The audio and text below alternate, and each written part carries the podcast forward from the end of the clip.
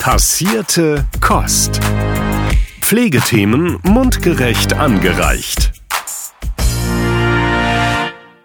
Einen Wunder, Wunder, wunderschönen guten Abend, Sören. Ich freue mich richtig, dass wir heute hier sitzen. Es ist einige Wochen her. Zuletzt hatten wir einige Folgen vorproduziert und hatten jetzt wochenlang, konnten wir die Füße hochlegen und mussten nichts machen. Jetzt müssen wir doch nochmal zum Ende des Jahres ganz schön ranklotzen, um hier alle zwei Wochen abzuliefern. Und dementsprechend wurde es aber auch Zeit jetzt. Äh, definitiv. Hallo und herzlich willkommen, lieber Philipp. Ich habe äh, vorhin noch so gedacht, hoffentlich erkenne ich ihn noch wieder und dann hast du auch noch eine Mütze auf. Ja. Die Mütze ist nicht modisch, sie ist rein pragmatisch. Es ist sehr kalt und sehr äh, verschneit. Ja, das ist äh, natürlich die ähm, Frage, die mir schon seit Tagen jetzt unter den Nägeln brennt. Wie viel Schnee liegt denn 20 bis 30 Zentimeter, aber es schneit noch weiter. Also äh, zum Wochenende ist schon noch was gemeldet und am Sonntag kommt die Sonne raus. Ich freue mich also auf einen wunderschönen äh, sonnigen Ein Traum. äh, ersten Advent sozusagen. Ja, absolut. Hier für uns im Norden, ne, normalerweise schneit und äh, wird dann direkt zu Matsch und Pampe und eklig und der Boden weicht auf und alles ist hässlich und eigentlich regnet es auch mehr, als dass es schneit. Und, ähm, es ist tatsächlich kalt, die Straßen sind frei, äh, die Fußwege sind frei und der Schnee bleibt trotzdem liegen. Und ich habe äh, an eine unserer letzten Aufnahmen gedacht, wo wir beide äh, uns ziemlich einig waren, dass äh, von uns aus könnte es vom Sommer direkt Winter mit ganz viel Schnee und dann wieder in den, ähm, da haben wir's. So kann es jetzt bleiben. Ist so. Bis zum Sommer. Ist so. Herbst braucht kein Mensch. Also ist so. Definitiv nicht. For what? Ja. Jetzt muss ich noch einstreuen, Sören, ganz kurz. Ich weiß, deswegen wird die Einleitung etwas äh, weiter, aber ich muss dir erzählen, was ich seit zwei Monaten praktiziere tatsächlich. Ich gehe Eisbaden seit zwei Monaten. Wow. Deswegen die Mütze, jetzt verstehe ich. Kein Wunder, dass hier kalt Ich ist. komme gerade tatsächlich vom Eisbaden und Krass. äh, hier immer im See um die Ecke. Ich mache seit seit zwei Monaten mache ich das fünf Tage äh, in der Woche konsequent. Aber jetzt langsam wird's kalt. Also äh, heute war es das erste Mal so, dass es Kristalle im Wasser gab. Also das Wasser war richtig dickflüssig. Ich habe das noch nie so wahrgenommen. Wie als würdest du in Öl schwimmen, war das eigentlich. Krass. Äh, ähm, ja. Hast du, krass. äh, wo machst du da? Hast du einen See oder hast du eine eigene Eistonne oder? Nein, nein, diesen See um, ums Ach Eck. ja, du hast ja, richtig. Du hast da ja. Du wohnst da ja so zwischen ganz vielen Seen und so. Genau, und einer davon ist so sehr nah und da fahre ich dann fünfmal in der Woche abends hin. So eine Lampe, die stelle ich mir dann dahin. Ist ja immer dunkel so früh. Ja. Und dann springe ich da ins Wasser. Cool. ja, das ist richtig nice. Also danach ist man immer gut, gut gelaunt. Also wer, wenn du jetzt Ja, eben ich. dachtest, was ist mit dem los? Ich habe nicht getrunken. Du siehst da total frisch aus. Ja. Ja. Eisbahn. Ich sag's euch, da draußen. Ist ein Traum. Dann würde ich dir sagen, wenn wir hier fertig sind, gehe ich mich in Schnee rollen. So ist es. Aber wer Eisbaden will, braucht vorher eine ordentliche ärztliche Untersuchung. Und wer dann auf dem Land wohnt und eine ordentliche ärztliche Untersuchung will, der hat hier und da schon mal ein Problemchen. Hallo und herzlich willkommen zu einer neuen Episode Passierte Kost. Ich bin Philipp und es freut mich sehr, dass ihr da draußen wieder dabei seid. Wir haben heute wieder einen ganz besonders spannenden Gast für euch ähm, bei uns, von dem wir einen Einblick in die Zukunft der medizinischen Versorgung werfen werden. Deswegen nämlich auch die medizinische Versorgung. Und genau eben dafür haben wir heute Linus zu Gast. Einer der Mitgründer von Lilian Care, ein Unternehmen, das nicht nur innovative Wege in der hausärztlichen Versorgung geht, sondern auch einen tieferen sozialen Kontext hat. Wir wollen aber nicht nur über Lidiencare sprechen, sondern auch verstehen, welche Impulse es für die gesamte Gesundheitsbranche geben kann. Also bleibt dran, liebe Hörerinnen und Hörer, denn wir starten gleich mit einer faszinierenden Diskussion. Herzlich willkommen, lieber Linus. Ja, hallo ihr zwei. Ich freue mich, dass wir uns heute miteinander austauschen können. Absolut. Schön, dass du da bist, lieber Linus. Magst du dich einmal unseren ZuhörerInnen selber vorstellen? Ja, mache ich gerne. Also bin eben einer der Gründer von Lillian Care und ähm, bin jetzt kein äh, Start-up-Gründer, der jetzt hier mit Mitte 20 vor euch sitzt, sondern habe schon ein paar Runden im Gesundheitswesen gedreht. Bin 51 und eben auch schon tatsächlich 30 Jahre im Gesundheitswesen unterwegs. Ich habe mal ähm, bei der Krankenkasse angefangen tatsächlich, war also 15 Jahre bei der Barmer in verschiedenen Funktionen, verschiedene ähm, Dinge da gemacht. Ähm, und bin von dort 2005 dann in dem Bereich alles, was jetzt im weitesten Sinne Telematik-Infrastruktur ist, also Gesundheitskarte, Patientenakte, solche Themen, habe mich da ein paar Jahre ähm, bewegt. Und äh, von da ging die Reise weiter zu Sanvatis, das ist ein telemedizinischer Dienstleister, da war ich Geschäftsführer knapp zehn Jahre ähm, das war dann noch, damals war Telemedizin vielleicht noch eher Telefonmedizin, kann man sagen. Ja, also ähm, die Smartphones und das ganze Digitale kam ja dann tatsächlich erst, kommt einem heute komisch vor, wenn man das so sagt, aber das kam dann erst in dieser Zeit. Und ich habe dann 2017, da habe ich mein erstes Startup gegründet. Ähm, da ging es mir genau darum, wie man dieses telefonische persönliche Betreuen von von Patienten. Also ich habe immer so vor allem so ähm, Lösungen entwickelt, gebaut, umgesetzt, wo, wo Chroniker in der Regel sagen wir, über einen längeren Zeitraum begleitet werden, ihre Erkrankungen. Habe mit Umedi, so ist meine, mein erstes Startup praktisch dann ähm, das Digitale und diese persönliche telefonische Betreuung miteinander verbunden und so ein, so ein Gesamtsystem äh, entwickelt, wo man also ein Stück weit Digitales macht und ein Stück weit eben dann auch persönlichen Begleitung hat. Und das habe ich 2021 an die SHL Telemedizin verkauft, das israelisches Unternehmen. Und äh, für die habe ich dann noch knapp zwei Jahre das Deutschlandgeschäft verantwortet, also meine eigene Firma integriert. Aber auch da habe ich auch paar spannende Sachen gemacht. Fernbehandlungslösungen für die Barmer und die AOK Plus aufgebaut, Telemonitoring für Herzinsuffizienzpatienten, was gerade neu in der Regelversorgung dann kam, ähm, mit Kardiologen zusammen umgesetzt und eben jetzt Ende vergangenen Jahres dann äh, im Dezember 22 Lillian Care gegründet, aber da kann ich euch ja gleich noch ein bisschen mehr äh, zu erzählen. Da will ich jetzt noch nicht noch nicht zu weit äh, mich in dieses Feld reinbewegen. Erzähl doch gleich mal, wie du zu der Idee gekommen bist, Lillian Care zu gründen und was dich dazu motiviert hat. Ja, mache ich gerne. Also zunächst mal, ich hatte ja erzählt, ich bin schon lange in dem ganzen Telemedizin-Thema unterwegs und ein Stück weit war das so, also mir war schon bewusst, ne, dass wir ähm, in, in Deutschland jetzt praktisch zunehmend in, in eine Situation von wirklich echter medizinischer Unterversorgung ähm, uns rein äh, bewegen. Also in Deutschland im Moment 4000 Hausarztpraxen heute schon, wie wir hier gerade miteinander sprechen, wirklich unbesetzt sind. Und die Prognose, weil 40 äh, Prozent der Hausärzte sind heute schon über 60 Jahre alt. Also kann man ziemlich präzise sagen, dass uns 2035 über 11.000 ähm, Ärzte fehlen würden. Und jetzt mal nur ein Feeling dafür. Das ist, also es sind über 20 Prozent letzten Endes der Ärzte, die wir, die wir faktisch im Moment haben. Also das wird man spüren, so irgendwie roundabout 13 Millionen Menschen da praktisch echt ein Thema haben werden, einen, einen Hausarzt zu finden das war mir schon länger bewusst und ich war eben in diesem Feld Telemedizin unterwegs und ich habe halt zum Beispiel das Thema Videosprechstunde, Fernbehandlung, solche Themen gemacht. Und was das Frustrierende war, wenn man so will, einerseits ist es ein schönes Feld, weil es ist super convenient, man kann zu Hause sitzen und wenn man eine Erkältung hat, einen Arzt per Video und dann kriegst du vielleicht auch eine Krankschreibung und kurierst dich aus und das ist ein super Service. Aber es ist keine Antwort für das Problem, wenn ich zu wenig Ärzte habe. Ne? Dann ist es wie die Decke, die immer zu kurz ist. Ne? Also man kann dann zwar sagen, okay, stimmt, ich habe in München gerade zwei Ärzte mehr und da drüben fehlt einer, aber du ziehst eigentlich immer an der Decke und irgendjemand kriegt immer kalte Füße. Also das heißt, diese, diese reine Fernbehandlung ist nicht die Antwort auf unser, das ist convenient, das ist, das ist, ist eine feine Sache, aber es löst halt nicht das Problem der Unterversorgung, die wir in, in verschiedenen Regionen haben und das hat mich halt beschäftigt. Und dann war ich eben vor, boah, ich schätze mal gut anderthalb Jahren äh, in Finnland unterwegs.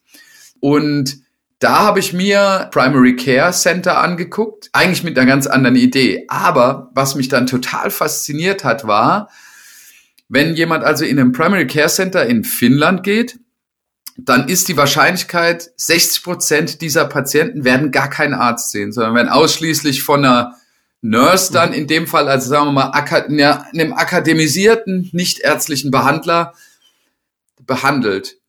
Das hat man international, das gibt's ja in vielen Ländern. Ne? Aber es war so, als ich da war und das gesehen habe, dann sind die Puzzleteile plötzlich auf ihren Platz gefallen, ich gesagt okay, wenn das geht, dass, wir, Daumenpeilung, jeder zweite Patient, der in eine allgemeinmedizinische Praxis geht in Finnland, behandelt werden kann ohne dass da ein Arzt äh, involviert ist, dann würde das ja bedeuten, wenn ich das in der deutschen Hausarztpraxis so machen würde, der Arzt selber müsste eben faktisch nur halb so viele Patienten sehen.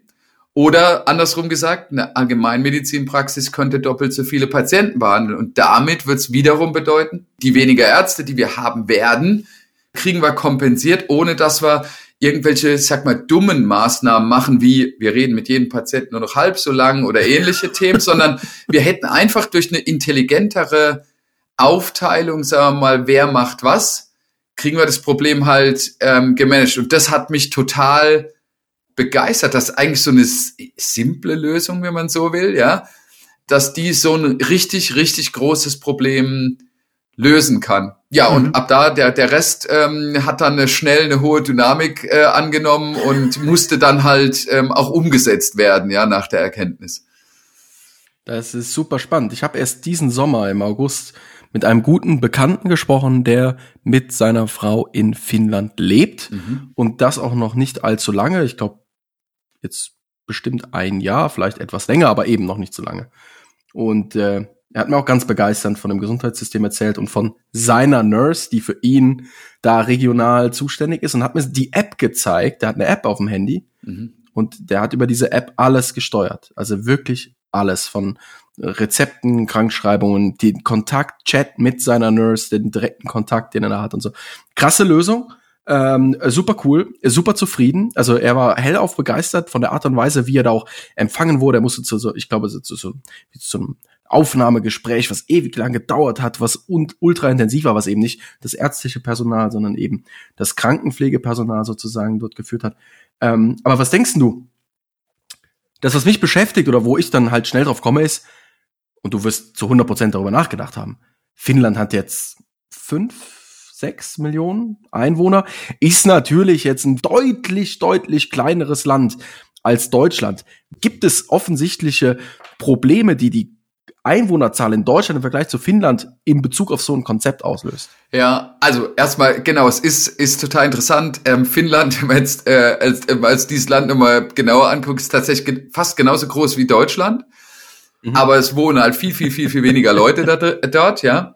5,5 Millionen übrigens. Ich habe es gerade gegoogelt. Ah, siehste, ich hätte jetzt, ich, ich hätte jetzt auf 8 getippt, also insofern gut, dann haben wir das geklärt. Allerdings stand 2021, habe ich gerade gesagt. Ja, aber ich schätze mal, da, da werden wir uns relativ seitwärts bewegt haben. Aber also ich glaube, der, also ich meine, erst der Punkt ist erstmal, die haben die Probleme, die, auf die wir hinlaufen, praktisch einfach schon insofern früher und dramatischer, weil die natürlich sowieso eine viel dünnere, also die können ja gar nicht so eine Versorgungsstruktur aufbauen. Also wenn man sieht jetzt, also alles um Helsinki rum ist relativ normal wie bei uns, würde ich sagen. Und je, je weiter man nördlich kommt, desto, desto ungewöhnlicher ist es, wenn man einem Menschen begegnet. So kann man das, glaube ich, ziemlich genau sagen.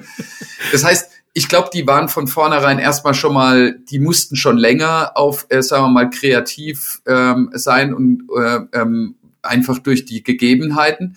Und was ich halt gemerkt, ich war jetzt gerade vor vier Wochen auch noch mal wieder da. Und das ist jetzt eben gar kein, aus meiner Sicht gar kein Nachteil ähm, in dem Sinne, sondern die sind es eben gewöhnt, weil die weniger dieselben medizinischen Probleme lösen müssen, aber weniger Ressourcen dafür zur Verfügung haben letzten Endes, also weniger Institutionen, weniger Spezialisierung auch irgendwie sich leisten können, wenn man das so will die müssen halt pragmatischer sein und das sind die auch. Ne? Also das heißt, während wir, glaube ich, oft es so, ich weiß gar nicht, ich kann es nur fürs Gesundheitswesen beurteilen, ja, ist es ja so, wir regeln ja bis in die, also bis in die zehnte Nachkommastelle ist bei uns genau geregelt, wie, wie du das machen darfst und auch nicht.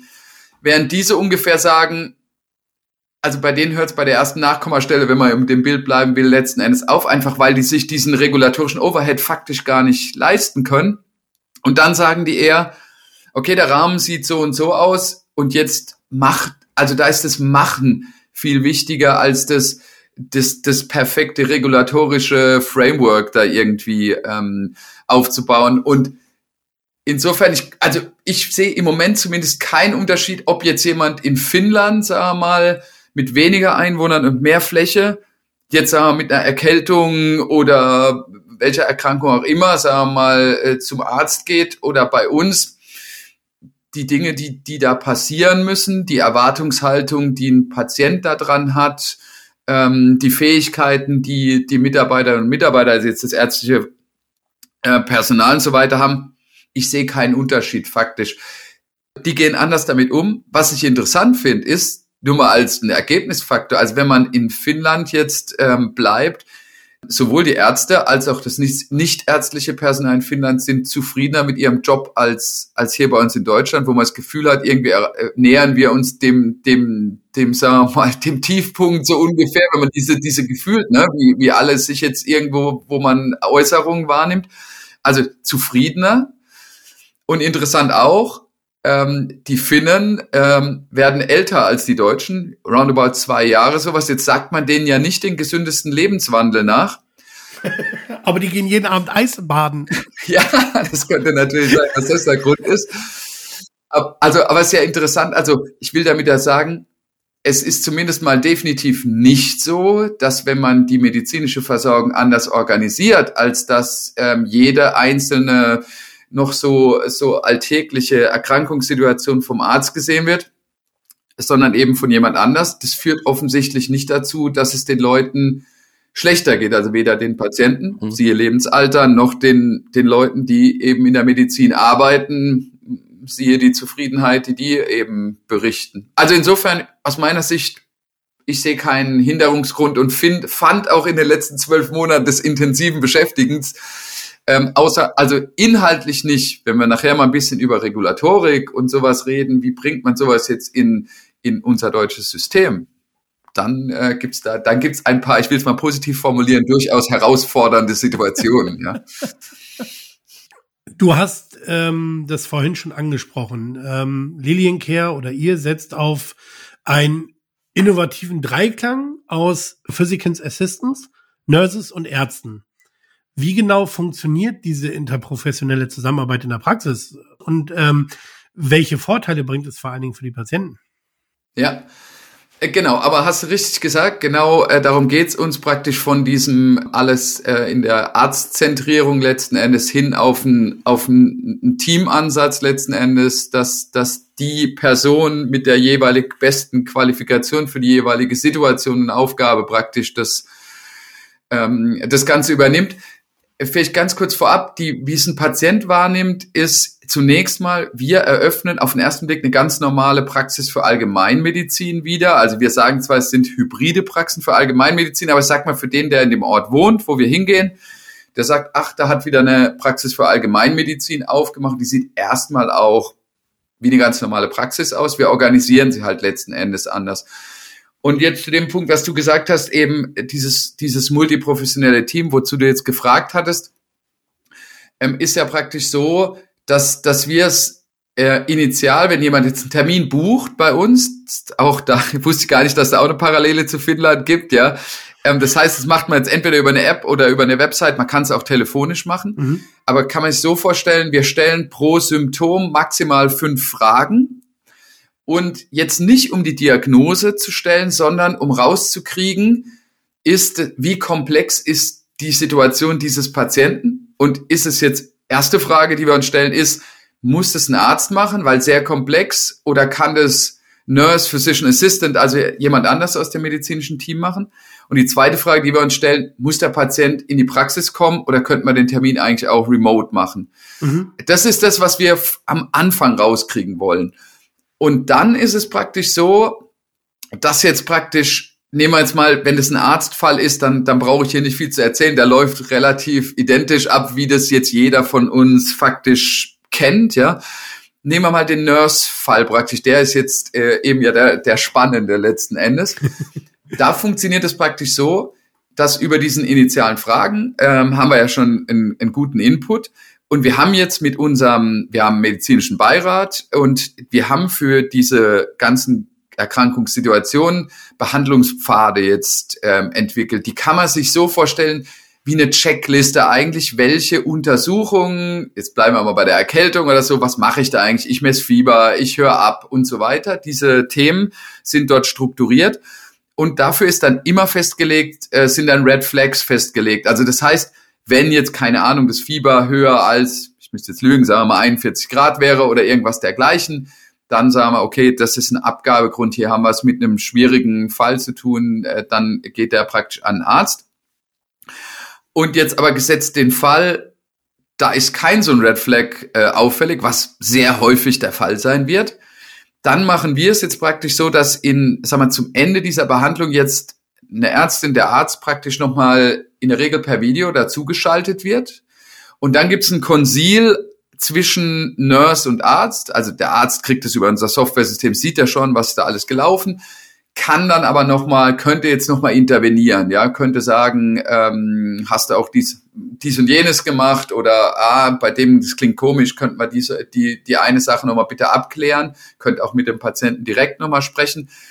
Ähm, und, und dann erst ist dieser Behandlungsfall ähm, praktisch abgeschlossen. So läuft auch das Zusammenspiel in diesem, in diesem Team. Also, und wir nennen das, was der Arzt dann am Schluss macht, auch bewusst nicht Delegation oder Substitution, sondern wir sprechen bewusst von Supervision, weil es eben darum geht, dass wir sagen, es wird ein ganz großer Teil, bei Delegation ist ja eher so der Gedanke, mach mal jetzt, nimm mal Blut ab, mach mal dies, mach mal jenes, also sozusagen, ich nehme eine Einzelaufgabe und gebe die jemand. Und wir meinen mit der Supervision, ja, es wird wirklich ein ganzer Verantwortungsstrang praktisch, geht an, an eben, ähm, ja, ich sag mal jetzt, an, nehmen wir die Begrifflichkeit an den Nurse. Es kann eben auch Physician Assistant sein, können unterschiedliche Qualifikationen in Deutschland sein. Und sagt, die Rolle des Arztes wandelt dann in den Fällen praktisch vor allem im Sinne von, sagen wir mal, Qualitätssicherung, ähm, praktisch Vier-Augen-Check, wenn man so will, auf diesen, auf diesen Behandlungsprozess letzten Endes. Also in den Fällen ist die Rolle der Ärztin des Arztes halt einfach eine, eine neue, für uns in Deutschland sicherlich ungewohnte, ja, erstmal sozusagen die Aufgabe abzugeben, äh, Verantwortung wirklich abzugeben und dann als Quality Check praktisch aber weiterhin in der medizinischen Verantwortung zu bleiben. Mhm. Da würde ich jetzt gerne mal so ein bisschen nachhaken, um es wirklich komplett zu verstehen. Ich mache ein erstes Assessment als Patient online in einer App oder auf einer Website oder wie auch immer. Ich beantworte paar Fragen. Gegebenenfalls habe ich eine Red Flag. Die bedeutet, alles klar, mir wird direkt gesagt, du musst in die Praxis kommen, ich muss einen Arzt sehen.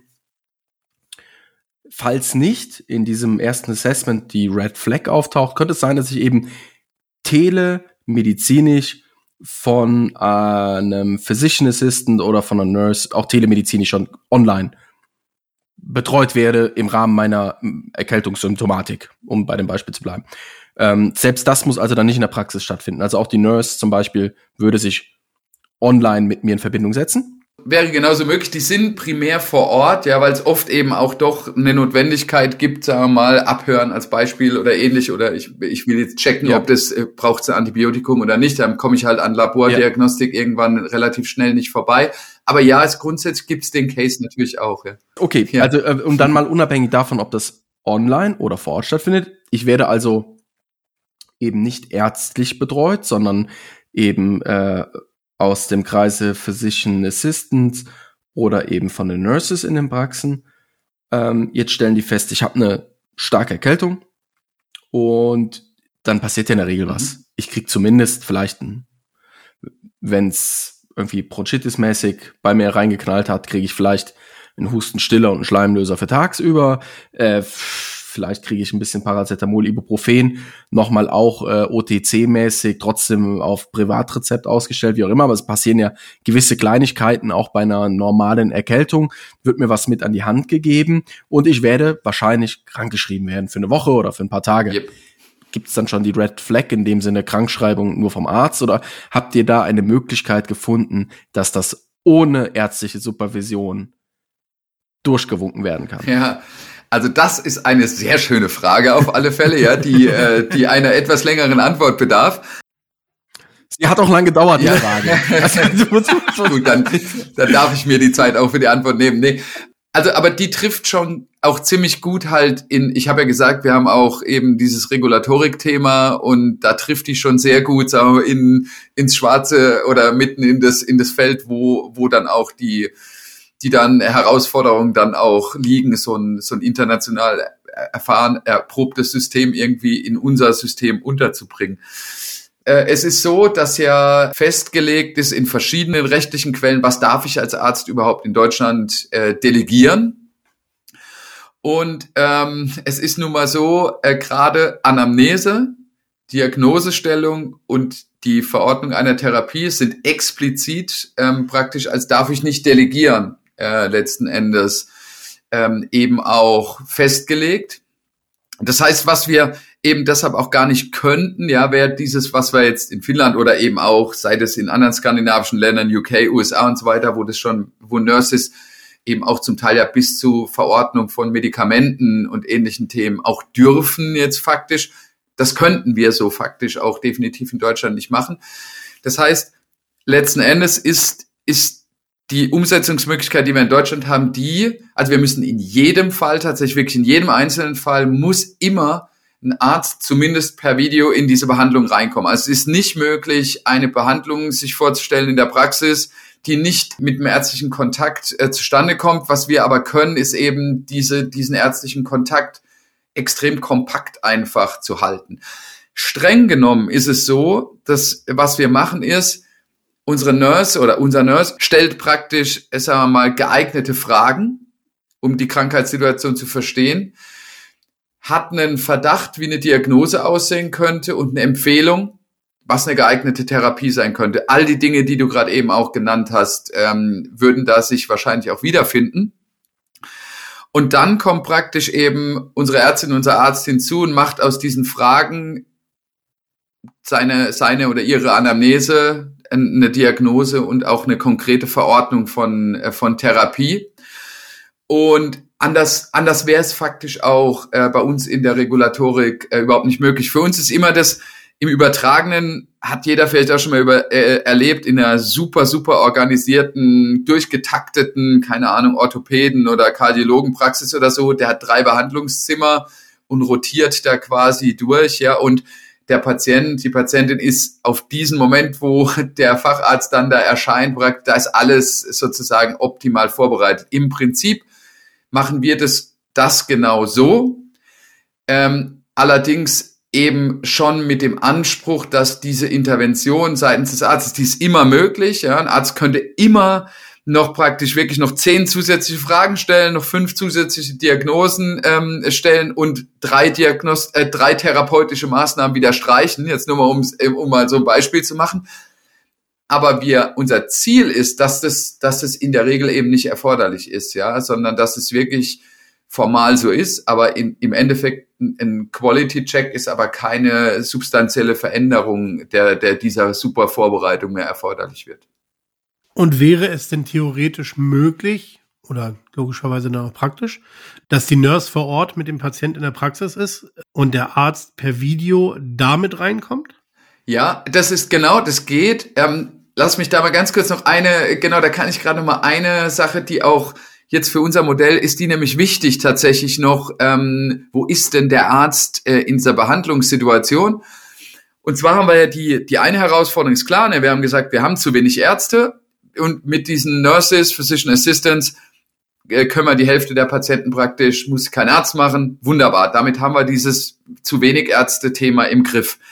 Wir haben aber ein zweites Thema, nämlich jetzt Ärztinnen und Ärzte, das, also die unterversorgten Regionen sind halt eher ländliche, ähm, wenig, weniger in den Städten, sondern eher eben alles, was so eher ländlichere Regionen ist, das reicht so langsam Richtung Städte, aber auf dem, Land, auf dem Land ist es halt stärker das Problem. Und wir haben, die Konstellation ist jetzt, viele Ärzte haben jetzt eher den Wunsch, sagen wir, in der Stadt zu wohnen, als zu sagen, ich investiere jetzt irgendwie in eine Praxis in der ländlichen Region, bin da dann, ich sag's mal bewusst, so lebenslänglich dann irgendwie auch ähm, festgelegt. Ja, wenn ich einmal 300.000 Darlehen habe und so weiter, da kannst du eigentlich nicht mehr so einfach wieder weggehen. Das heißt, viele wollen eher in der Stadt wohnen und da auch praktizieren. Und das heißt, damit wir überhaupt Ärztinnen und Ärzte in unsere Praxen kriegen, ähm, machen wir das eben so, dass wir sagen, die können tageweise von zu Hause arbeiten, also und tageweise fahren sie zu uns in die Praxis. Das heißt, wir rekrutieren so mit einem Umkreis von 45 Minuten Fahrzeit maximal. Und der Deal ist, jetzt mal so gesagt, die können in der Stadt wohnen, aber trotzdem, sagen wir, eine, eine allgemeinmedizinischen Praxis mit uns gemeinsam eben auf dem Land äh, betreiben und, und haben so das Beste aus beiden Welten. So einerseits Kontakt zu den Patienten, ein Feeling für die Situation, wie sie da regional ist, wirklich mit den Kollegen auch ähm, auch im Alltag zusammenarbeiten, aber eben auch ein paar Tage die Woche ja eben nicht fahren, vielleicht Familie ähm, besser integriert kriegen ähm, und so kriegen wir auch unsere Ärzte praktisch letzten Endes motiviert, mit uns das Modell umzusetzen. Und dann sagt er denen am Wochenende und nachts könnt ihr gerne von zu Hause arbeiten. ja, wir sind schon einen Tacken großzügiger auf alle Fälle, ja. Linus, die technologische Komponente spielt eine große Rolle bei Lillian Care. Wir haben das ja eben schon ansatzweise mit dem vorgeschalteten Assessment wahrnehmen können, aber eben auch mit der hybriden Bereitstellung von ärztlicher Supervision. Wie integriert ihr denn diese moderne Technologie oder diese modernen Technologien in euer Praxiskonzept eben insbesondere in Bezug auf diese hybride Behandlungssituation vor Ort und per Video aus dem Homeoffice der Ärzte und Ärztinnen? Ja, ähm, das ist auch definitiv ein wichtiger Punkt. Also Wobei wir nicht so unterwegs sind, dass wir sagen, wir, wir, äh, die Technologie ist das Wichtige, am Schluss die Technologie nur dafür da, dass unsere Idee, ähm, wie, wie Behandlung halt ähm, äh, in unseren Praxen erfolgen soll, dass es halt auch möglich ist und, und gescheit äh, vernünftig umgesetzt werden kann. Einerseits, wir haben ein normales Praxisverwaltungssoftware-System, ähm, was, glaube ich, ein ganz gutes, was wir uns ausgewählt haben. Und wir haben unsere Lösung erstmal da dran gebaut. Ja, also wir haben jetzt also nicht eine komplett neue Welt erfunden, sondern wir haben da, wo es sagen wir mal gute Standards gibt, dann nehmen wir die letzten Endes auch und integrieren eher an den Stellen, wo wir sagen, mh, hm, da hilft es uns jetzt nicht so sehr, da bauen wir es halt neu. Was wir jetzt halt selber gebaut haben, ist eben vor allem diese ganze Strecke, ähm, über die wir schon gerade gesprochen haben, wo also jetzt ähm, Arzt und Nurse praktisch gemeinsam behandeln, weil das können die normalen Systeme faktisch nicht. Ja, also das heißt, was wir was wir selbst gebaut haben, ist die App, die jetzt eben dieses, wie du es genannt hast, Assessment, genau, also tatsächlich diese, diese initialen Fragen und dann das Zusteuern zum richtigen Behandler, das Buchen des, des Termins dann geht es weiter über diesen Behandlungspfad, der eben dann äh, geführt wird in unserer Softwarelösung, dass genau klar ist, was sind die einzelnen Schritte, es prüft, ob da eine Red Flag ist und ähm, geht dann weiter eben in so einem, sagen wir, Dashboard für, für einen Arzt, wo der halt auf einen Blick sieht, was war die Initialsituation, diese Geschichten. Das haben wir selber gemacht, weil wir gesagt haben, es gibt's nicht von der Stange zu kaufen. Und diese Integration von Video, wie jetzt ein Arzt, wenn der zu Hause sitzt, ist auf der anderen Seite fast simpel. Ne? Ähm, äh, das heißt, wir haben einfach dasselbe Equipment, was in der Praxis auf dem Arztschreibtisch steht, einfach nochmal wirklich zu Hause bei den Ärzten auch nochmal stehen, mit Kartenlesegerät, mit allem äh, ähm, Equipment, was dazugehört. Und es gibt praktisch nur eine zusätzliche Videoverbindung zwischen jetzt diesem Homeoffice-Arbeitsplatz und allen Behandlungszimmern bei uns in der Praxis. Und das machen wir aber auch. Da haben wir ein, ein bestehendes Videosprechstunden, eine bestehende Videosprechstundenlösung. Die haben wir praktisch auch lizenziert und bei uns in das System einfach nur integriert. Ja, das war da können wir jetzt nicht einfach Teams oder sowas verwenden, sondern mhm. da müssen wir halt eben auch eine entsprechend zertifizierte Software dann verwenden. Und die haben wir da integriert und die Idee ist nach vorne eben vor allem, warum haben wir die Softwareteile zum Teil selbst gemacht? Dass wir auch glauben, dass der Wert langfristig auch da drin liegt von dieser Software, dass wir möglichst viele Behandlungsfälle an, an Nurse praktisch ähm, geben können, ja, weil das natürlich auch diese Unterversorgungssituation am besten, ähm, der am besten begegnet. Und zum Zweiten, dass wir in möglichst wenigen Fällen eigentlich ein Arzt noch eine wirkliche Intervention im Sinne von noch Veränderung machen muss oder Rückkopplung machen muss. Ja, wir, also wir versuchen jetzt über alle Fälle, die wir dann künftig behandeln, das werden ja immer mehr, diesen Behandlungsprozess halt immer besser zu machen, immer die feiner die Fragen zu machen, immer besser zu definieren, wie sollen die Untersuchungen aussehen, um am Schluss, sagen wir, nur noch in Ausnahmefällen wirklich den Fall zu haben, dass ein Arzt da wirklich intervenieren müsste im Sinne von, das machen wir hier nochmal ganz anders. Komplett verstanden eine Frage habe ich. in einer kleinen Stelle gestolpert, aber entweder kannst du es mir erklären oder du bist selbst gestolpert. Du hast gesagt, der Arzt hat zu Hause eins zu eins das, was er in der Praxis auf dem Tisch hat, unter anderem das Kartenlesegerät.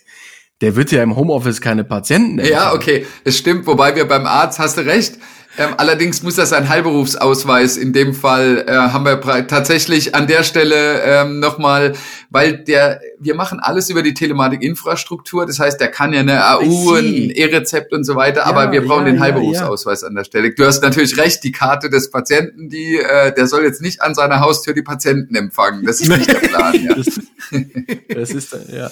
Aber ja, ja, nee, okay, verstanden, ja klar, ja, ja. Wäre das auch geklärt? Keine Ahnung, vielleicht haben es alle sofort gecheckt und ich war der Einzige. Nein. ich oute mich, ich stehe dir bei. ähm, aber da haben wir ja äh, schon wieder eine ne schöne Brücke, äh, Linus. In, in eurer Beschreibung steht, dass Liliencare Praxisräume, Infrastruktur, unqualifiziertes Personal zur Verfügung stellt. Sag mal, wie gestaltet sich die Zusammenarbeit mit den angestellten Ärzten und welchen Raum haben die Ärzte oder die Ärztinnen und ihr für individuelle Praxisgestaltung? Wenn ich an unsere Dr. Anne Heinz denke, mit ihrer Disney-Praxis. Ja, stimmt, den Podcast habe ich auch gehört, auf alle ja. Fälle.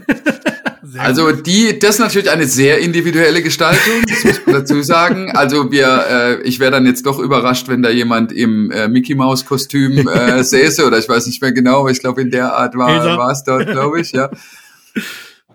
Aber das ist, also, äh, die sind erstmal sind es, sind es, äh, sind wir im Angestelltenverhältnis äh, miteinander verbunden, auf der einen Seite.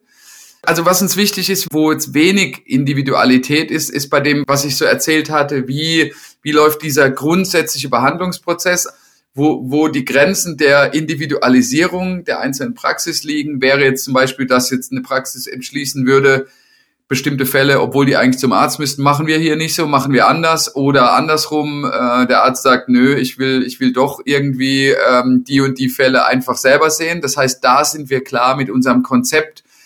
Dieser Behandlungsprozess, der ist einheitlich letztendlich und deshalb ja auch in der Software abgebildet. Wo aber die Individualität möglich, aber aus meiner Sicht sogar wichtig ist, ne, ist, wir wollen letzten Endes da eine mitdenkende Praxis haben. Also was wir, was ich mir ganz furchtbar vorstelle, ist praktisch, also wir planen ja wirklich bis 2030 500 Praxen zu haben, also wirklich eine, eine relevante Anzahl.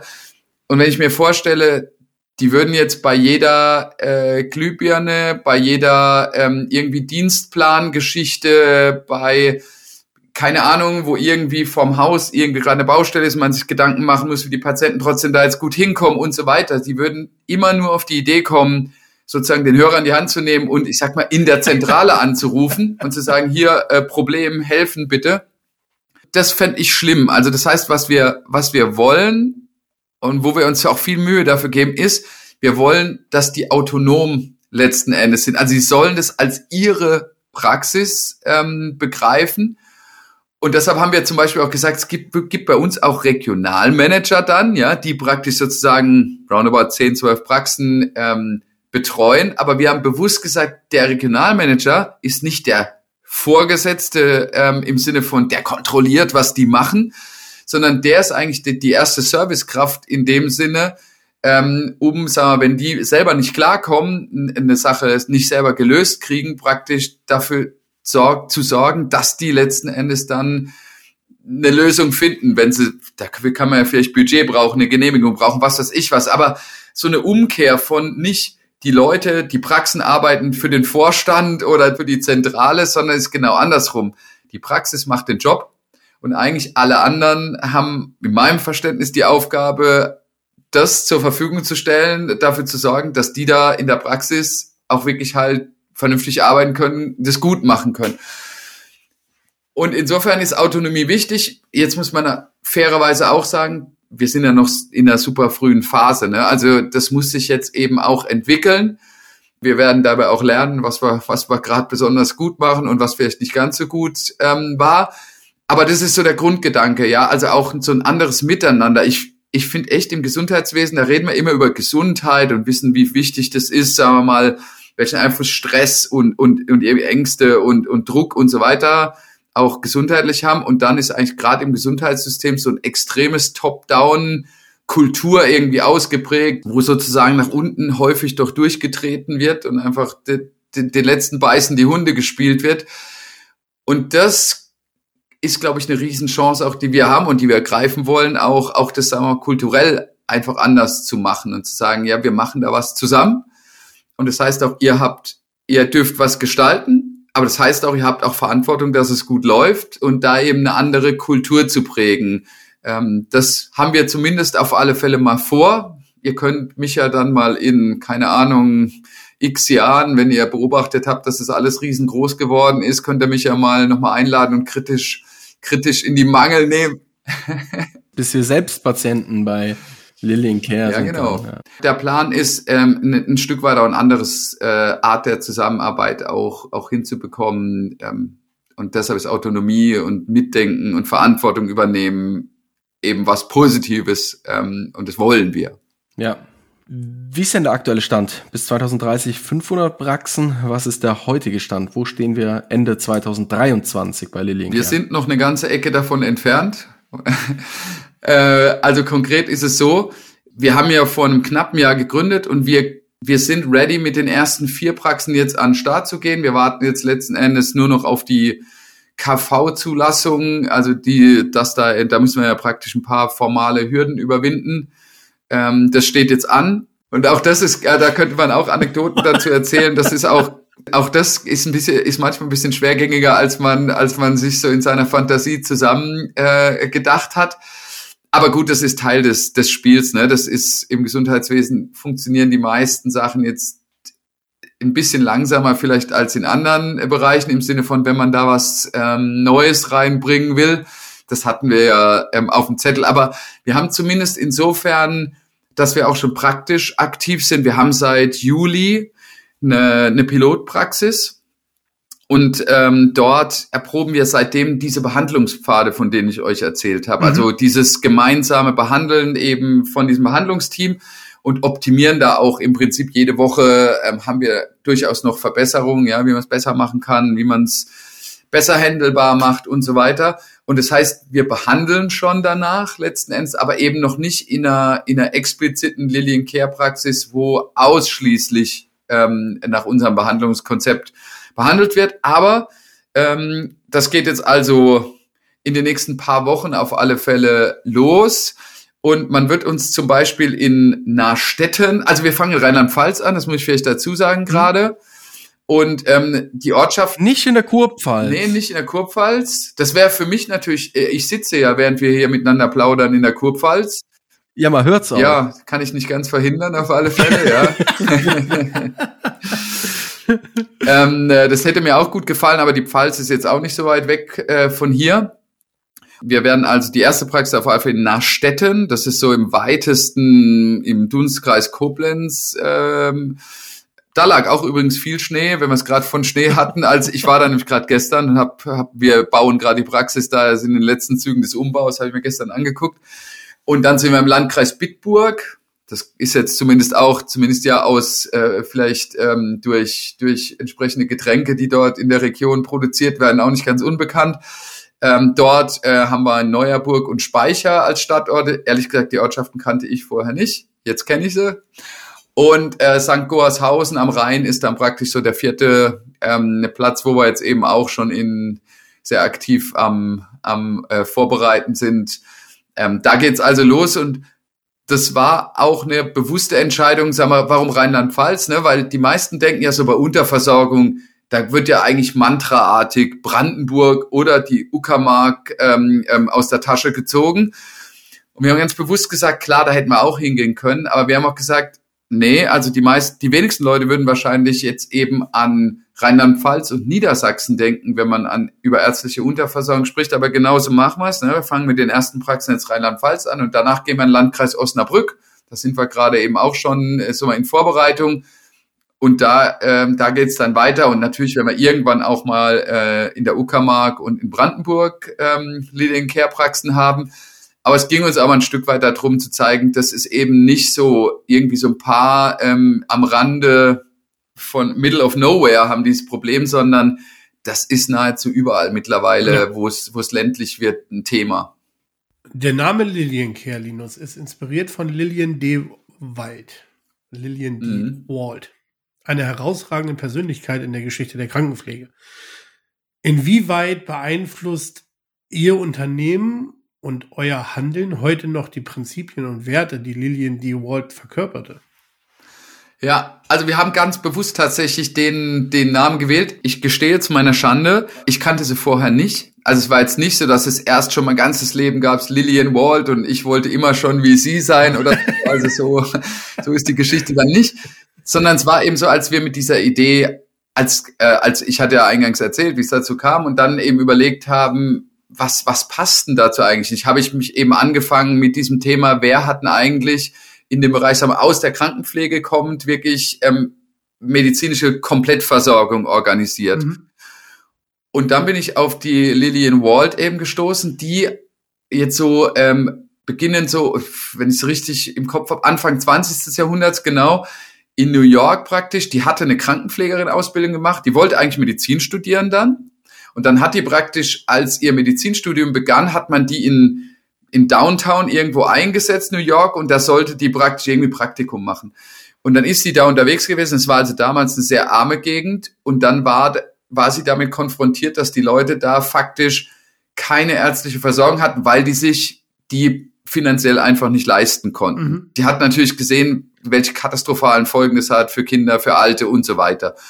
Und dann hat die praktisch ihr Studium hingeschmissen und hat eine Organisation aufgebaut dort, die praktisch mit ausschließlich äh, Krankenschwestern dann praktisch diese medizinische Versorgung da organisiert hat. Und das fanden wir halt, also einerseits, weil dieses Thema die, die eben nicht, das Problem ist nicht jetzt nicht mit Ärzten ähm, angepackt, sondern sie hat gesagt, das können wir auch anders lösen.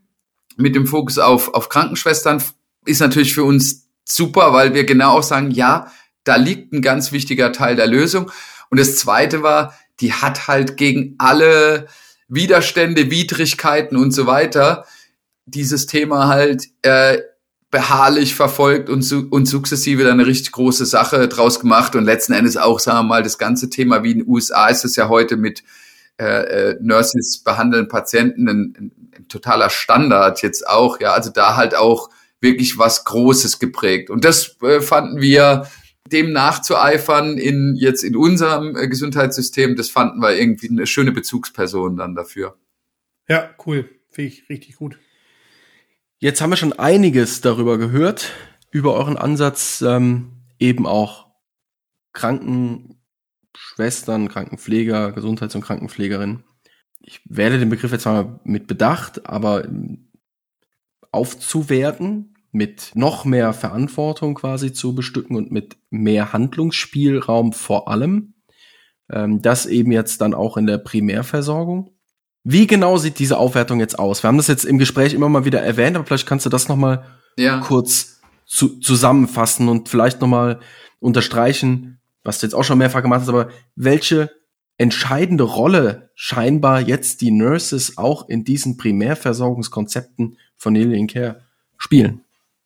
Dass diejenigen, die wir da ansprechen und gewinnen wollen und auch einsetzen in den Praxen, dass die das gut finden, kann ich insofern schon mal sagen, wir haben ganz viele Bewerbungen äh, und wirklich wahnsinnig tolle und engagierte Leute. Also daran sieht man schon, das ist, ist wirklich attraktiv ähm, für die. Das habe ich ja vorher schon angenommen. Aber ich kann mir eher sagen, aus den Gesprächen mit denen, ich fragte ja dann auch, warum äh, bei uns, was ist da dran das Spannende?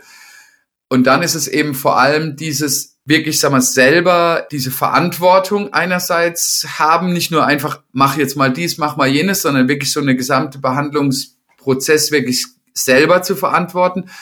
Und der zweite Punkt, das auch absolut sichtbar für den Patienten so zu tun. Ähm, also eben nicht hinter den Kulissen äh, Dinge zu bewegen, sondern wirklich im Dialog mit dem Patienten auf demselben Level zu stehen wie ein Arzt. Und was wir in unseren Praxen auch machen, ist, wir unterscheiden auch nicht. Also wenn du bei uns in die Praxis reinkommst, also äh, ihr seid natürlich herzlich eingeladen, ich weiß jetzt nicht, wo euer Heimathafen ist, dann da irgendwann gerne mal vorbeizuschauen, gerne auch, wenn es notwendig wäre als Patient, dann wird man, werdet ihr nicht unterscheiden können, wer ist jetzt, der mit euch spricht, ähm, von, von Kleidung, von Auftreten, wie auch immer, wer ist denn jetzt hier Arzt, ähm, Nurse, MFA, sondern dieses Team, dieser Teamgedanke, ne, der zieht sich durch von, du wirst jetzt eben nicht der eine ist im Kittel und der andere im Poloshirt, jetzt mal der Klassiker, ne, sondern ist alle gleich ähm, gekleidet und wir, wir positionieren eben auch nicht Herr Doktor und, und hier nur in Anführungszeichen Physician Assistant Nurse, sondern das ist eben, ähm, das ist eben gleichgestellt. Und das ist, glaube ich, der, der wesentliche Punkt. Das ist wirklich eine, eine, also du hast Aufwertung gesagt. Es ist dann aber auch so eine sichtbare Aufwertung im Sinne von, weil eben keine Hierarchieschwelle mehr jedem transparent gemacht wird. Hier Arzt, dort, dort das Team, was den supportet, sondern echtes Teamplay. Und das ist für viele wirklich super spannend und für uns natürlich toll, dass gerade die Leute, die engagiert sind, ähm, sich jetzt dafür interessieren, ist natürlich für uns super, weil wir natürlich auch solche Leute brauchen letztlich. Ja. Jetzt gibt es eine Menge aus dem Krankenpflegebereich. Es gibt auch unfassbar viele Altenpfleger und Altenpflegerinnen da draußen. Unterscheidet ihr da nochmal? Oder ist das eigentlich egal, weil ihr selbst dafür sorgt, bestimmte Kompetenzen auch zu erlangen oder aufzufrischen? Es gibt ja unterschiedliche Qualifikationen, genau wie du schon gesagt hast, die da ähm, geeignet sein können. Die Schwelle jetzt im Moment, die, wie wir sie jetzt machen, äh, ist, dass es ein, eine akademisierte Ausbildung sein muss. Also von welcher Basis kommend ist jetzt, ja. da gibt's ja unterschiedliche Wege. Es gibt jetzt die Physician Assistants, es gibt die Community Health Nurse, es gibt jetzt auch, sag mal, ich weiß nicht genau, ähm, Vera Plus oder so ähnlich, also das dann eher aus dem, aus dem Haus, äh, Hausarztverband initiiert heraus. Aber das heißt, diejenigen, die Behandlung machen, da ist es immer, da ist es eben eine akademisierte Ausbildung als Basis. Das ist auch international tatsächlich so, wenn man guckt, was ist der größte Unterschied zu diesen ganzen Ländern, mhm. wo Nurses behandeln das ist dort immer eine akademisierte ähm, Ausbildung letzten Endes. Wir haben jetzt in Deutschland eben so verschiedene, aus unserer Sicht geeignete, wie ich genannt habe, Community Health Nurse, Physician Assistant, ähm, äh, die, die jetzt, was der Hausarztverband gemacht hat für die Veras mit, mit der Form praktisch, da ist es genauso. Im Schwerpunkt sind es heute bei uns Physician Assistant, werden es auch wahrscheinlich im überwiegenden Teil erstmal sein. Einfach von denen gibt's in Deutschland roundabout 3000 im Moment schon und mhm. gerade zum Wintersemesterbeginn haben 1500 neu angefangen zu studieren. Also da kommen vergleichsweise viele akademisierte, ähm, sagen wir mal, auf den Markt, wenn man das so sagen will. Und das ist natürlich bei den anderen Berufsgruppen, die du genannt hast, ne, ist dieses akademisiert doch noch schwach ausgeprägt, eben auch, weil es aber für die ja gar keinen so einen vernünftigen Karrierepfad im Moment mhm. gibt, wo du ja. sagst, warum sollst du das jetzt studieren, um dann hinterher halt studiert zu haben? Ja. Ähm, so viel Spaß macht es dann vielleicht auch wieder nicht, äh, zwei Jahre oder drei Jahre neben dem Job noch, ähm, noch zu büffeln, ja. Und ich glaube, da geht jetzt eben Dynamik vielleicht auch erst so richtig los, wenn solche Dinge wie wir die jetzt machen und hoffentlich auch andere gute Ideen haben, wo man dann halt auch wirklich, sagen wir nochmal, auch eine Art von Karriereweg mit so einem Studium verbinden kann, dann glaube ich schon, dass da eine andere Dynamik reinkommt. Du hast eben gesagt, äh, die Veras, ähm, das ist irgendwas. Ah, stimmt, habe ich einfach mal so. Irgendein Verbundskonzept, glaube ich, da geht es um Praxismanagement und so weiter.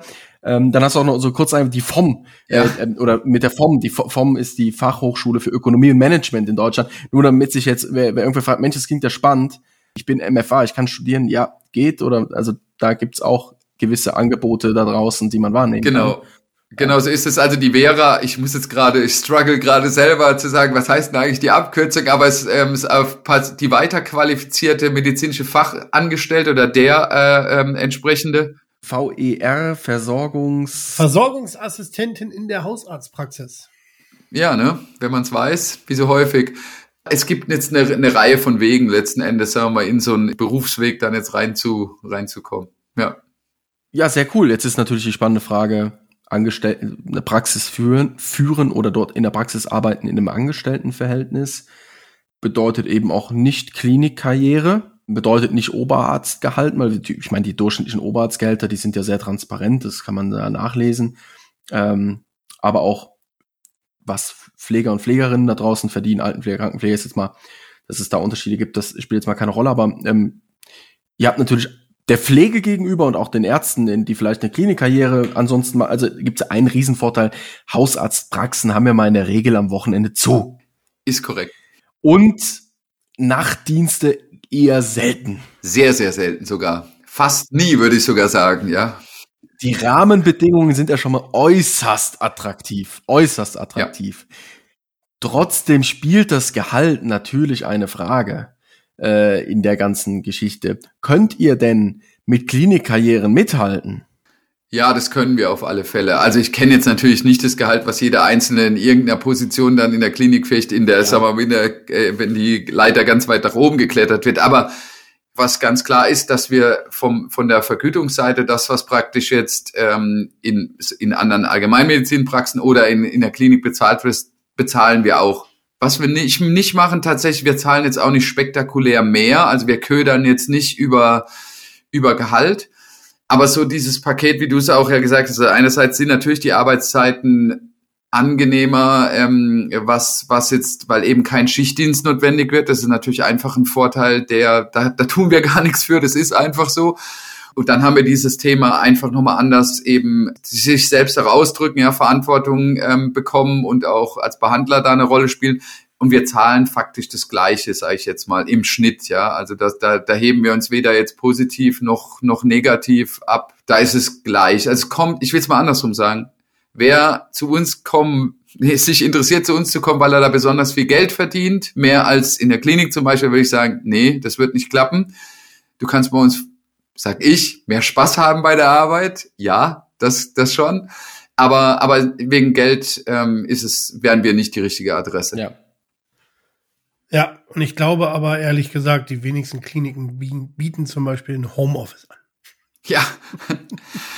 Also übrigens interessant, weil du es sagst, wenn das stimmt, äh, was eine Umfrage, also vom, äh, ich glaube, es war vom Hartmann-Bund selbst, also von der Ärzteschaft selbst, dass 99 Prozent der niedergelassenen Ärzte nicht, nicht im Homeoffice arbeiten können, nicht mal teilweise.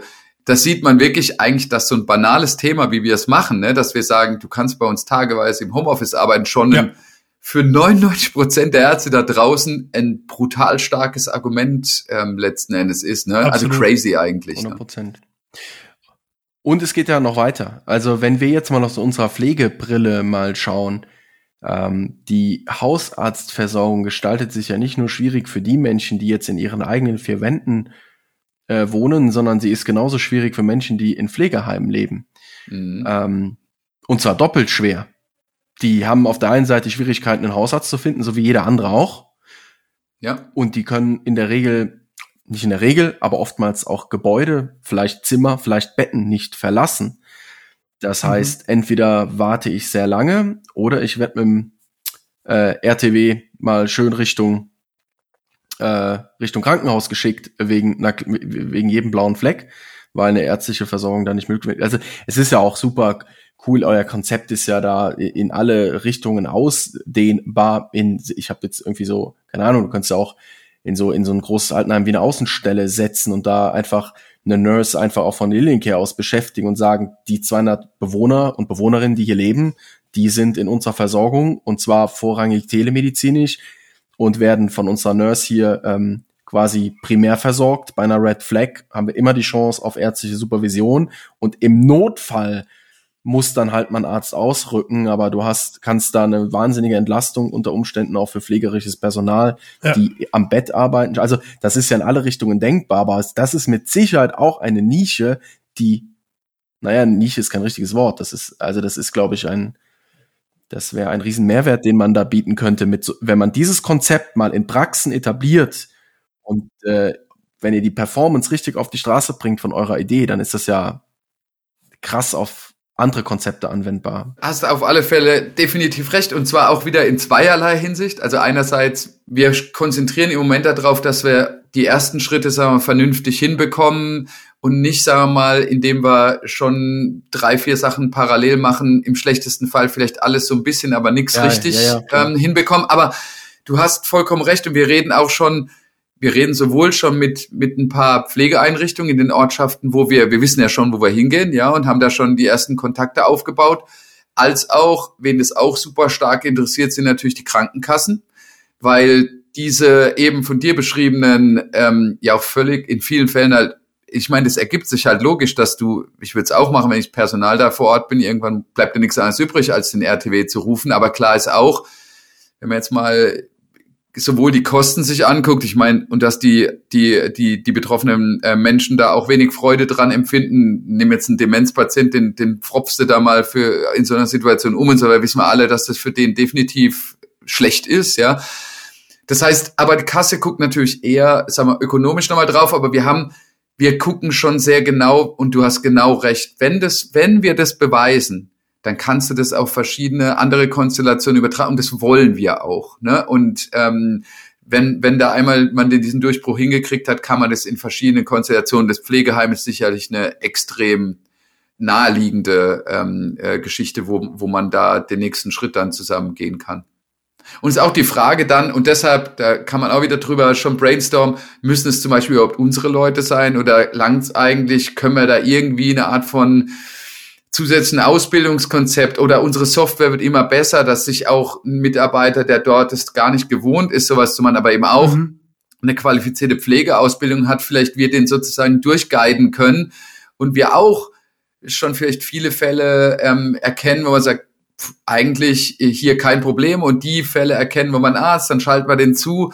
Also auch, vielleicht müssen wir das auch gar nicht am Schluss im Sinne von, überall muss jemand von uns drin sein, ja. Vielleicht ist es auch eben ein, ein Thema, was, was später auch auf eine andere Weise ähm, nochmal niederschwelliger, einfacher irgendwie lösbar sein wird. Mhm. Ja. Wie gestaltet sich eure Partnerschaft mit regionalen Akteuren, also Kommunen, Krankenkassen, KV, um eine erfolgreiche Umsetzung eures innovativen Ansatzes sicherzustellen? Und wie viel Vitamin B kannst du noch einlösen aus deiner Zeit bei der BAM? ja, also das Gesundheitswesen ist definitiv schon so ein, noch aus meiner Sicht so eine, so eine Welt, in der auch diese persönlichen Beziehungsebenen und dass man vertraut sich und sagt, okay, wenn der Linus das macht, der die letzten zehn Jahre hat er, hat er jetzt, hat er sich vernünftig benommen. Wir glauben, er wird sich auch die nächsten zehn Jahre vernünftig benehmen. Das spielt auf alle Fälle, um das direkt mal vorwegzunehmen, auf alle Fälle eine Rolle. Was also es ist, die eben genannten Akteure sind alle die wicht, wichtige Spieler. Der Teil, der am eindeutigsten ist, ne, das sind wirklich die, die Kommunen, Bürgermeister, Verbandsgemeinde, Bürgermeister, Landräte, Landrätin. Ähm, da ist es so, dass denen ist ja total klar, wenn die praktisch keine, keine Ärztin, kein Arzt mehr in ihrer, in ihrem Ort haben, dann brauchen die sich über ein Neubaugebiet oder die Ansiedlung vom Gewerbegebiet überhaupt keine Gedanken machen. Ich habe ein super Beispiel aus der letzten Woche. Ne? Ich war letzte Woche im Landkreis äh, Osnabrück unterwegs. Und tatsächlich ist es so, ich war bei dem Bürgermeister da, weil da ist schon eine Unterversorgung. Habe ich gesagt, in welchem Ort ich jetzt war? Ich war in Fürstenau, heißt der Ort tatsächlich. Das sagt mir irgendwas. Gibt's da einen Sekt oder irgendein Getränk? Fürstenau. Hm. Oder ein Film? Fürstenau. Warum sagt mir Fürstenau? Also es gibt ein sehr schönes Schloss, kann ich sagen, weil äh, das liegt äh, ein Wasserschloss. Tatsächlich, ich war da das erste Mal, ich gestehe, ähm, tatsächlich letzte Woche, habe mich mit dem Bürgermeister da getroffen. Der Kontakt war zustande gekommen über die Landrätin vom Landkreis und so weiter, die gesagt hat, ah, Fürstenau, da haben wir echt ein Thema und der, wir haben einen aktiven Bürgermeister, treffen sich mal mit dem. Und wir haben uns getroffen, da sagt der Herr Trob, da vorne auf meiner Fensterbank, da lag so ein Stapel Papier, ne? Und da sagt er, das hat mir eine Bürgerinitiative gestern übergeben. Und das waren 2000 Unterschriften von Leuten, die ihn aufgefordert haben, den Bürgermeister, ein kommunales MVZ zu gründen. Der hat 9000 Einwohner, ne? 2000. Und ich bin abends, das war, war ganz lustig, ich bin abends heimgefahren, habe zu meiner Frau gesagt, also ich wohne ja hier in Heidelberg, die Ecke, Versorgung, alles, alles super hier, hier ist überhaupt kein Problem, ne?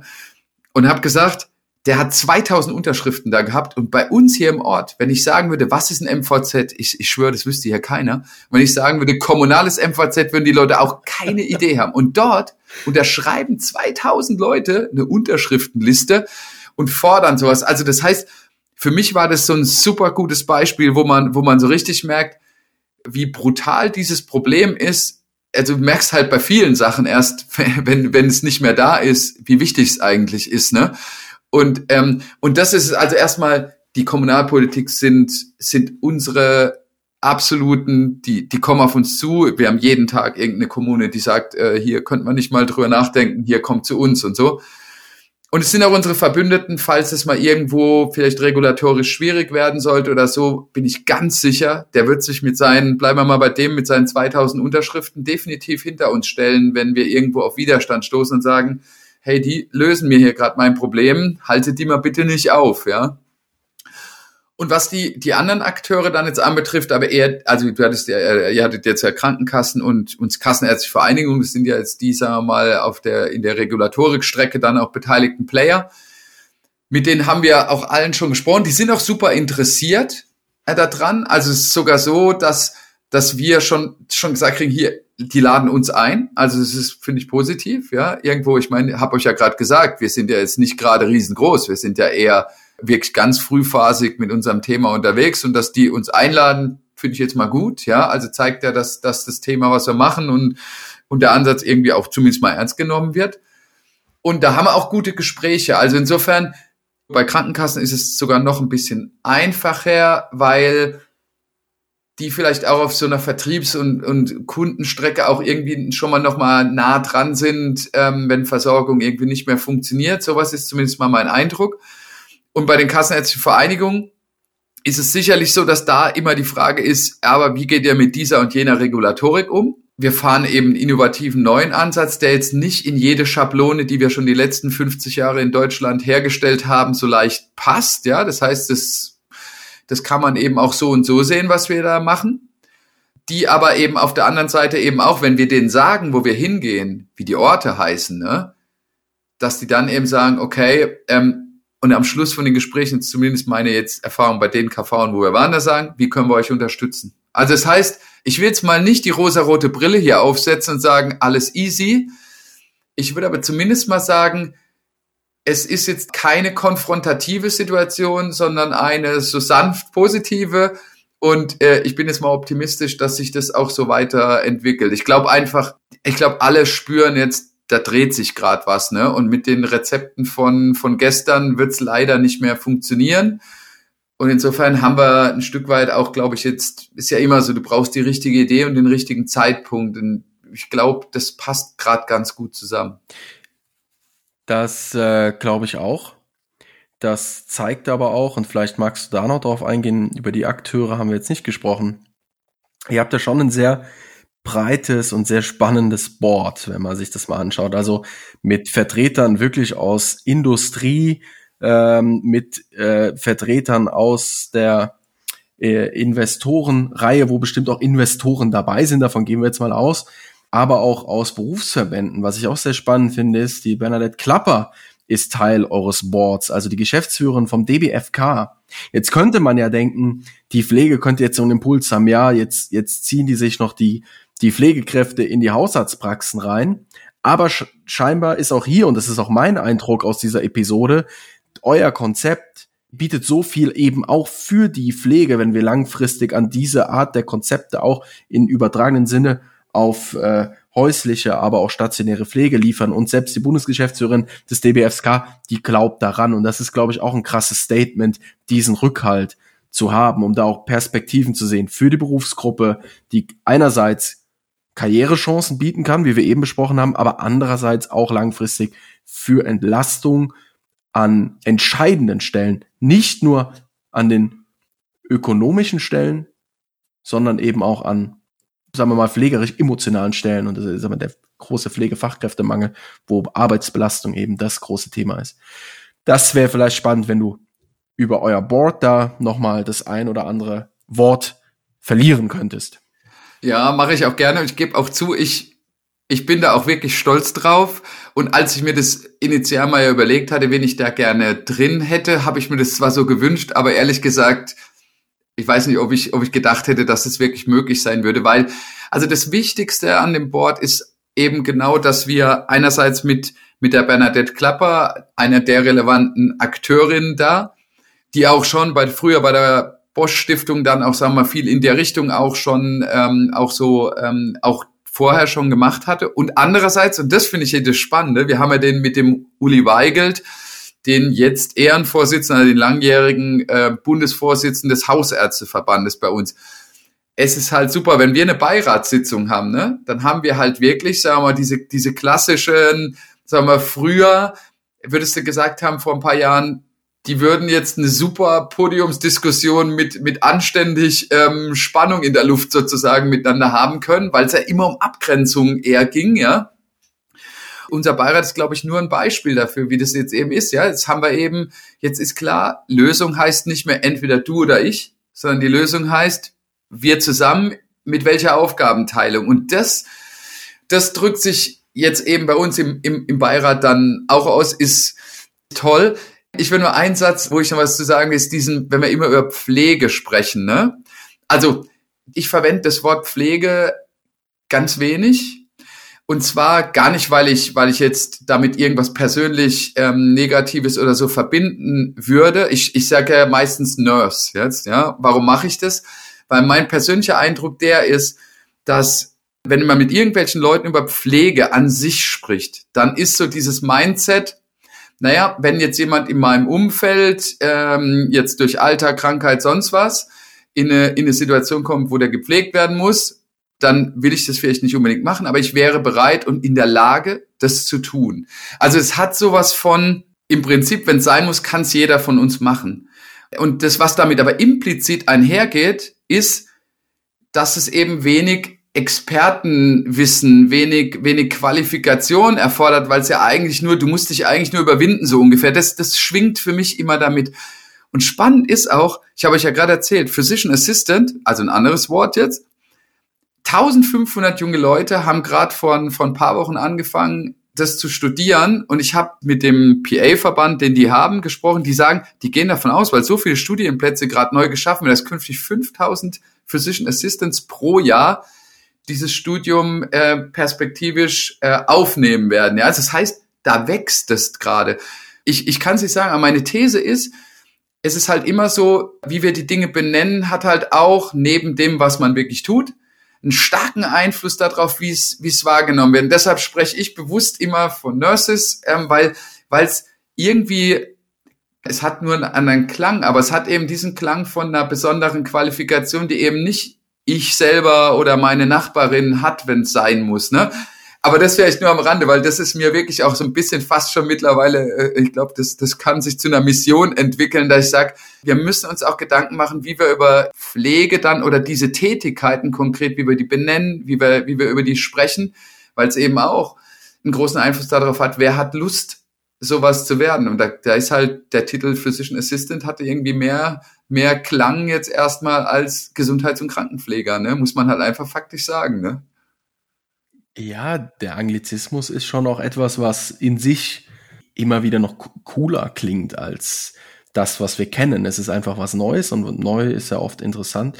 Das finde ich sehr spannend. Ich meine, das haben ja auch alle Unternehmen, selbst nicht global operierende Unternehmen, haben ja mittlerweile ihre Standardstellen so entsprechend äh, ausgeschaltet. Ich persönlich bin auch so einer, man liest das ja immer mal wieder hier und da, äh, Stellenausschreibungen oder so, wenn es dann heißt so, bei uns äh, spielt die Hierarchie kein, oder die, die, wie jemand heißt, spielt bei uns keine Rolle und so, bei uns zählt der Inhalt und bla bla bla. Und ich denke mir so, komm, jeder hat Bock, einen geilen Namen zu tragen. Also ernsthaft. ähm, ja. Also es gibt, es gibt, es gibt bestimmt vereinzelt Ausnahmen da draußen, Arbeitnehmer, die sagen, ja genau, das ist mein Ding. Ich will, dass wir alle eine Nummer haben, und nur nach dem bewertet werden, was wir leisten. Ich wage aber zu behaupten, dass der Großteil der Arbeitnehmer es schon geil findet, Senior irgendwas zu heißen, Junior irgendwas zu heißen oder CEO statt Geschäftsführer zu heißen oder ja. Founder statt Gründer. Also das zieht sich ja quer durch die Bank und das ist ja hat man vielleicht auch was verpasst mit der Ausbildungseinführung zum Pflegefachmann. So, das ist vielleicht auch im 21. Jahrhundert etwas überholt, aber finde ich cool, äh, die Betrachtungsweise finde ich cool, finde ich gut, dass es anders macht. Krasses Board auf jeden Fall. Also ich war, als ich das gesehen habe, war ich, ja. war ich wirklich überrascht, weil am Ende ist das wieder die freie Wirtschaft, die das auf die Beine stellt, die diese Menschen alle an einen Tisch bringt und ähm, gemeinsam an so einer Lösung arbeiten lässt. Eine Lösung, die mit Sicherheit längst überfällig ist in unserem System, dass das jemand mal ja. versucht. Sehr cool. Also alles, alles, alles Gute für alles, was ihr da macht. Und äh, du kannst sicher sein, äh, wir werden euch beobachten.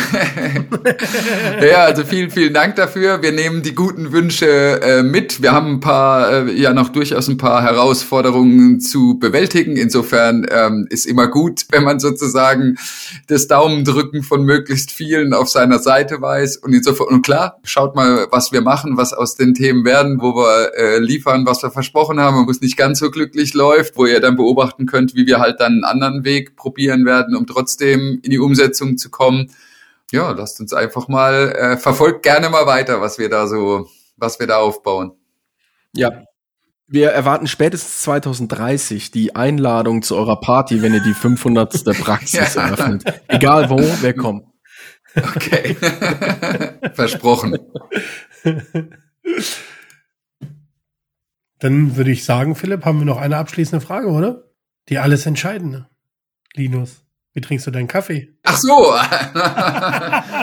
ich habe jetzt gedacht, oh Gott, jetzt, jetzt kommt irgendeine Frage, die mich jetzt mal voll auf dem linken Fuß erwischt oder so. Nein, nur die Kaffeefrage. Echt? Ist es, äh, dann habe ich jetzt zu wenig aufgepasst. Ist die eine traditionelle Frage? Also, ja. und die ist aber ernst gemeint? Also, ihr wollt es jetzt wirklich wissen? Ja, mittlerweile, ähm, also wir machen es jetzt, glaube ich, oh, ich weiß gar nicht, bestimmt seit einem Jahr. Mhm. Ist immer die letzte und abschließende Frage nach dem wie trinkst du deinen Kaffee? Okay, also eine Vorbemerkung dazu. Ich sag immer zu den Leuten, wenn man mir einen Kaffee anbietet und ich würde Nein sagen, dann soll man bitte sofort einen Arzt verständigen.